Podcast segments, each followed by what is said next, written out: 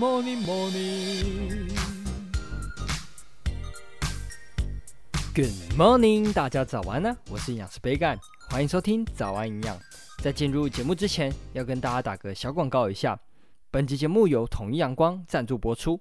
统一阳光的无加糖黑豆浆，使用亲仁黑豆作为原料，不但有黄豆浆的大豆营养之外呢，每罐达十五点二公克的蛋白质，非常适合运动后做补充，提供肌肉生长所需要的能量。而青仁黑豆的营养价值，除了蛋白质之外，还含有矿物质镁、铁、锌，不管是男性或是女性，都非常适合做营养补充。而无加糖的特色，也很适合搭配在餐点当中。大家不妨在饭后点心或是早餐的时候搭配一罐统一阳光无加糖黑豆浆，让营养更完整。每一天都要给健康来点阳光。现在到博客来网购统一阳光无加糖黑豆浆，有杯盖专属优惠哦。详情可以参考节目的资讯栏。那简单介绍完之后，就进入今天的主题吧。今天要来聊聊酒精成瘾这一件事情，以及我们到底一天可以喝多少酒。在台湾，干杯敬酒的文化让喝酒成了社交场合最重要的一件事情。而大家在电视上应该都有看过酒类的广告，往往都是以劳动者为主角，所以就造成了蓝领阶级饮酒的风气，进而大家都会把酒精与劳动者联想在一起。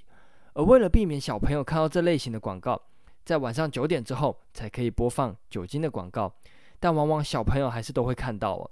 国卫院的研究显示，百分之七十以上的国小学童在参与研究的期间有看过电视上酒类的广告，而这表示酒类广告普遍暴露在国小学童的生活当中，这其实也是一个需要重视的问题哦。而在世界卫生组织每四年发布一次的全球酒精健康报告中有提到。光是二零一六年，全球就有超过三百万人因为喝酒而死亡，占所有死亡人数的百分之五点三，其中又有超过四分之三是男性。根据统计，在所有酒精死亡的案例中，百分之二十八是出于喝酒造成的伤害，例如交通事故、暴力事件等等的，而百分之二十一是因为消化道系统失调，百分之十九是因为心血管疾病，其他的呢，就还有包括像是传染病。癌症以及心理疾病等等的，而 WHO 指出，超过两百个健康条件与滥用酒精是有关的。从这边我们就可以理解到，喝酒除了伤肝之外，对于消化道系统还有心血管都会有影响。酒精在人体百分之十是由胃部吸收，剩下的由小肠吸收。而酒精的扩散性很强，非常快的就可以扩散到我们全身的细胞。如果大量空腹的喝酒，很有可能还会出现低血糖症状。也容易造成肠胃道黏膜的受损，进而造成营养素的吸收不良。而酒精可能会抑制叶酸、B 十二、B one 以及维生素 A 的吸收。再来，酒精也是一个中枢神经的抑制剂，会抑制人体的判断力以及记忆力，进而伤害到我们的神经。所以常常会因为喝酒而产生暴力事件或者是交通事故。那最特别的是，饮酒自杀的风险会提高七倍。而大量饮酒则会提高到三十七倍哦。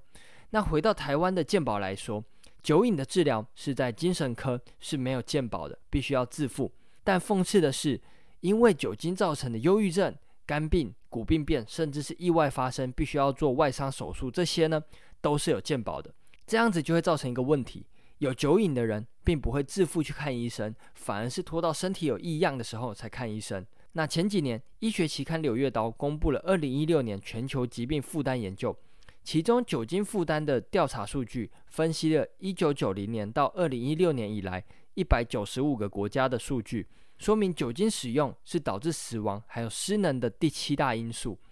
而同年四月，《柳叶刀》期刊也公布了一项大型研究，十九个国家统计将近六十万有饮酒习惯的人，分析饮用不同分量酒精长期的风险。结果表示，最低风险饮酒量是每周一百公克的酒精。如果超过这个上限的话，数据显示跟预期寿命的缩短是有关的。研究同时也有显示，除了心肌梗塞以外的心脏疾病，饮酒越少，相关的致病风险就会越低。所以这边会建议大家，能不喝酒就尽量不要喝酒。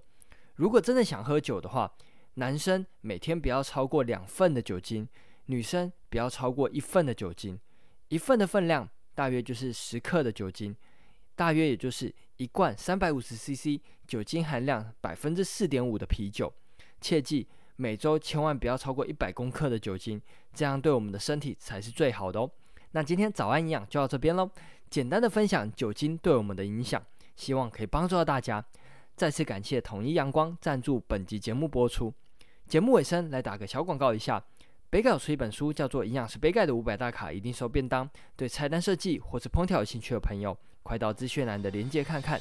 有任何问题或是鼓励，也都欢迎在底下留言。最后，祝大家有个美好的一天。